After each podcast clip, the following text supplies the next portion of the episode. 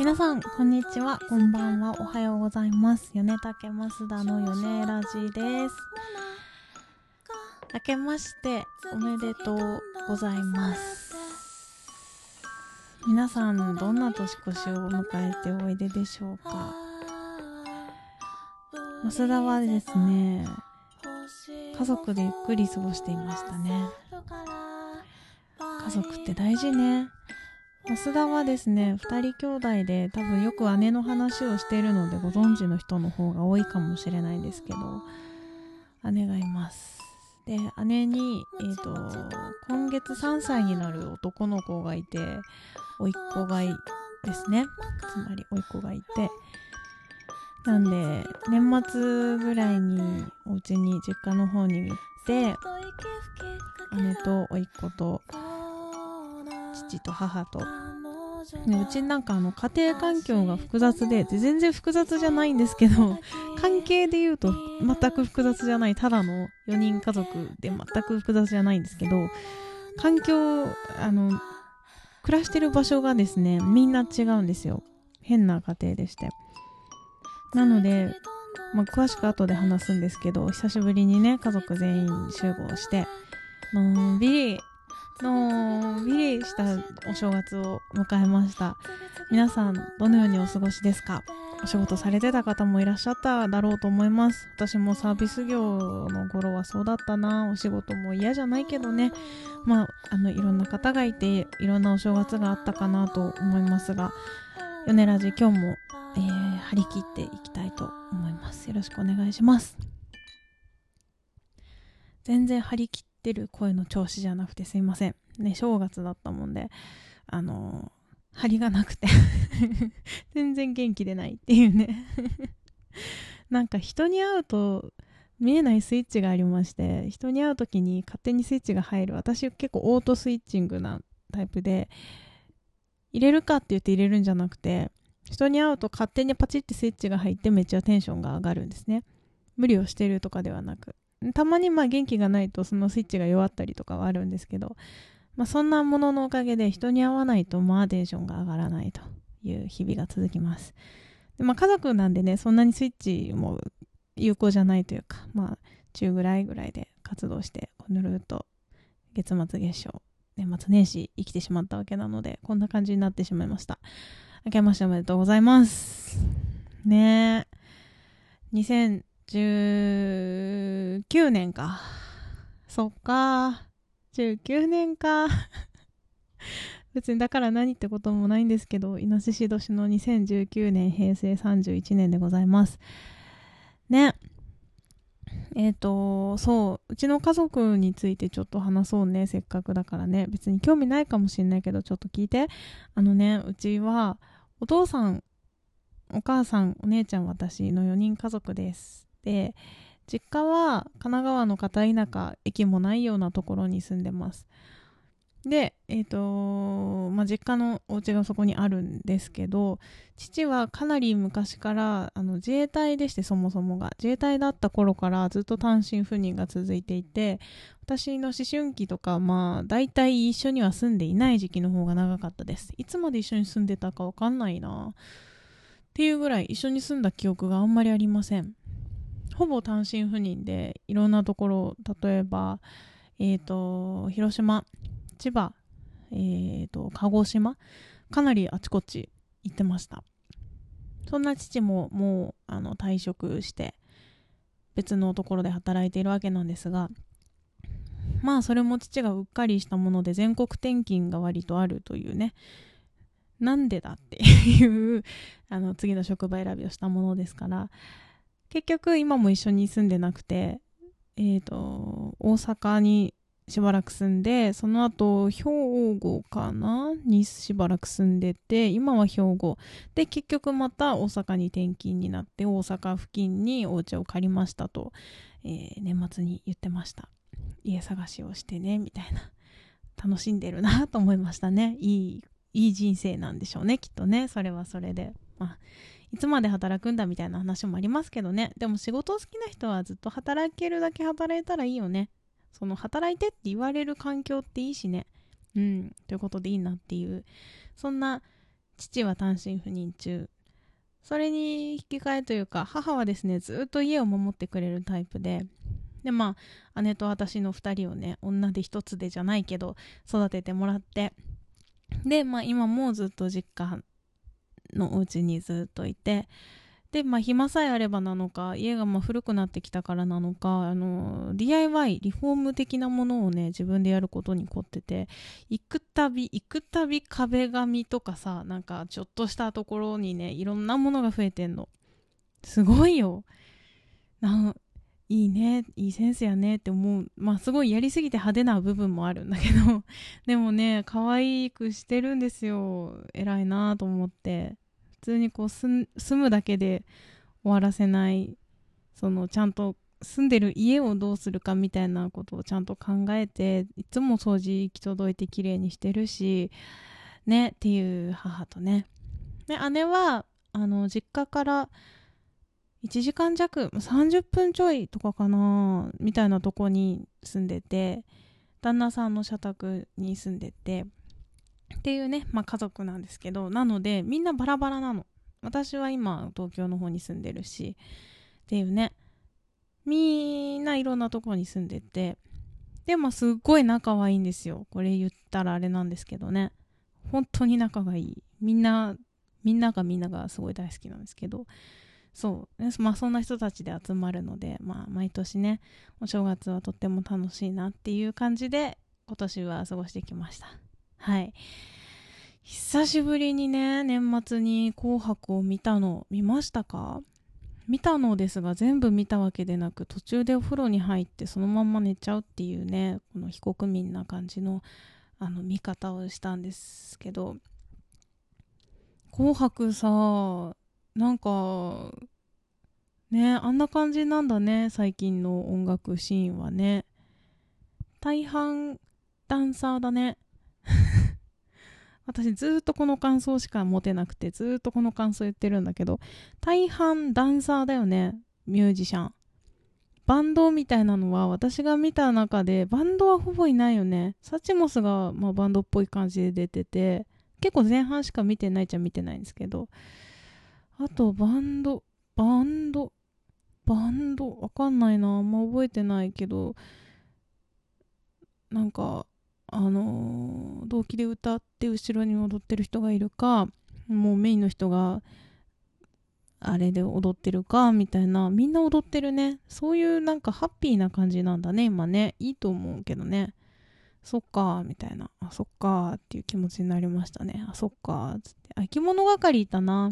バンドっちゃバンドだったねめっちゃ踊ってたけどまあねいいと思いますなんかいろいろ考えさせられる紅白歌合戦でしたね大人になるって悲しいなって思ったりしました。いろんな見方するよね大人になると。それがまあ良かったり悪かったりで。自分も演奏する側でねにちゃんとこうなって考えてみると、まあ、全然見方は変わってきてさ面白かったですよ。うん。ガキ使見たかったんだけどね。ガキ使お母さんが大嫌いでね。っていう家庭で育ちましてね。クレヨンしんちゃんとか絶対見せてくれないお家でしたね。別に良いんだけど。うん。はい、まあ、そんな年末年始を迎えております。初詣とか行きましたか？私は結局そのうちのご近所のねなんとか稲荷さんに 行ってきておみくじも引かず甘酒も飲まずただただお参りをしてきたんですけどお参りをしながらもお参りをすることしか考えられないんだなって分かります？何て言うんですか？あの参るところに参り方書いてあるでしょ？で普段まあそうそう参らないので参り方とか覚えてないから必死こいてその参り方を見るんですね。えっと一礼してつままないで右手でそっとお賽銭を落として、えー、鈴を鳴らして二礼二拍手。でお祈りして一礼して去る。ふんふんふん。っていうもうそれを追うことで精一杯でお参りあお参りか今お参りか。あでも後ろ並んでるな。よし家内安全。みたいなもん。家内安全はどういう意味なんだろうね。まあでもみんな健康であれますようにみたいなこととかをね思うことしかできなくて。ねえなんかこうお参りもお参りでいろいろ考えさせられましたね。あ私は参ることでいっぱいいっぱいだったなっていうね。はいそんな初詣を済ませて。っていう年始でございます。増田です。おはようございます。お年玉になんか買ってあげるよって言われてもうこの年なのにねありがたいよねやったとか言って普通に買い物にね両親と姉とみんなでわーって行ったんですけど姉途中で熱っぽいって言ってダウンして先にあの脱落してで、まあ、残ったものたちでうろうろしたんですけど毎日何もいらんねって話になって本屋行こうって言って本屋行ってで結局なんかおのおの2冊ずつぐらい本を選んであ、じゃあこれでいっか、お年玉みたいな。やったっつって、本を2冊買ってもらって、帰ってくるっていうね、最高でしたね。姉はインフルエンザでしたね。今んとこ増田は元気です。心配だね、インフルエンザとか。はい。ね、今年もね、なんかたくさん本を読んでいきたいなって思ってます。そんな年始にふさわしい、そのお年玉が本っていうのはね、すごくふさわしくて嬉しいなって思いました。買った本の紹介とかします？せっかくなんで。2冊買って1冊が「沼地のある森を抜けて」っていう、えー、本です。これの作者さんのお名前をちゃんと読んだことがない梨木かほさんっておっしゃるそうです。たくさん読んだことあるわけじゃなくて西の魔女が死んだっていう小説があって映画化もしたのでご存知の方多いかと思うんですけどそれの作者さんです。梨木かほさん。あの西の魔女が死んだ以外読んだことなかったんですけど笛に「あー」ってまあこう背表紙をわって眺めていって私結構保守的なので知ってる読んだことある作家さん以外にはなかなかたどり着けないんですけどあこの人西の魔女が死んだ読んだし好きだったけど他の読んだことないなどれどれって1個ペッて手に取ってだいたい後ろに書いてあるこのあらすじみたいなとこを読んで買うか買わないか私は決めるんですよ。そこにあの書いてあるだいたい主人公の名前とか書いてあるじゃない。それがさ久美だったの。同じ感じ。久美さんかもしれないね主人公こっちはわかんないけど同じ感じよペッて取ったやつがだよ。えーと思って。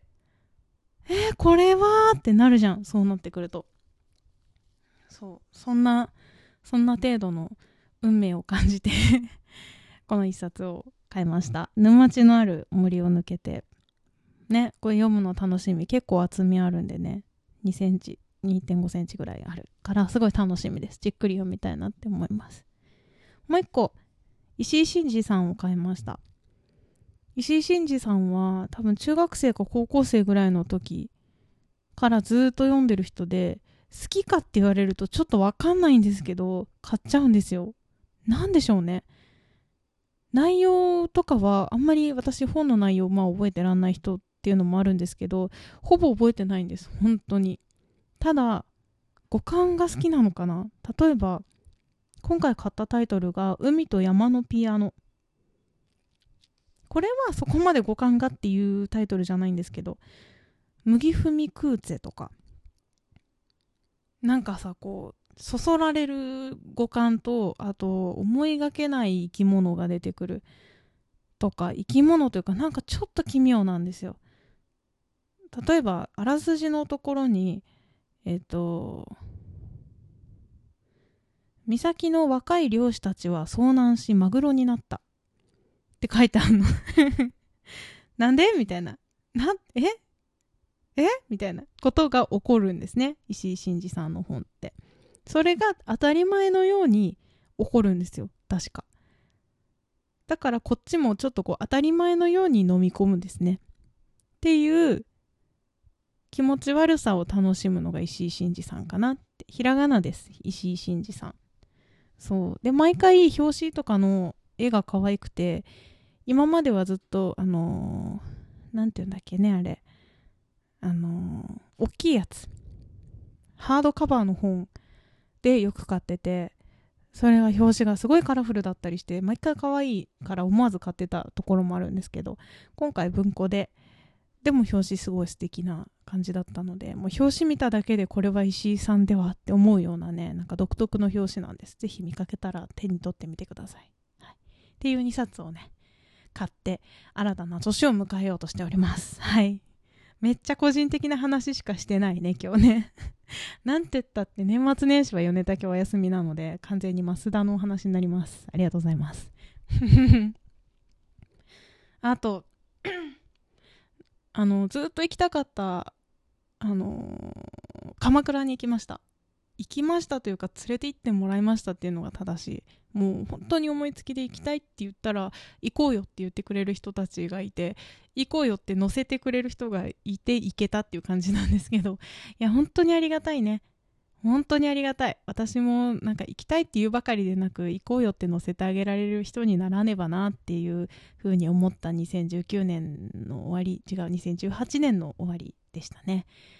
鎌倉いいとこだった。寒かったけどね海見たりとかね美味しいあのしらす丼食べたりとかねした。海っていいね。なんで海ってあんな癒されんだろうね。うん。というね。というなんかベタベタな感じの年末年始を過ごしております。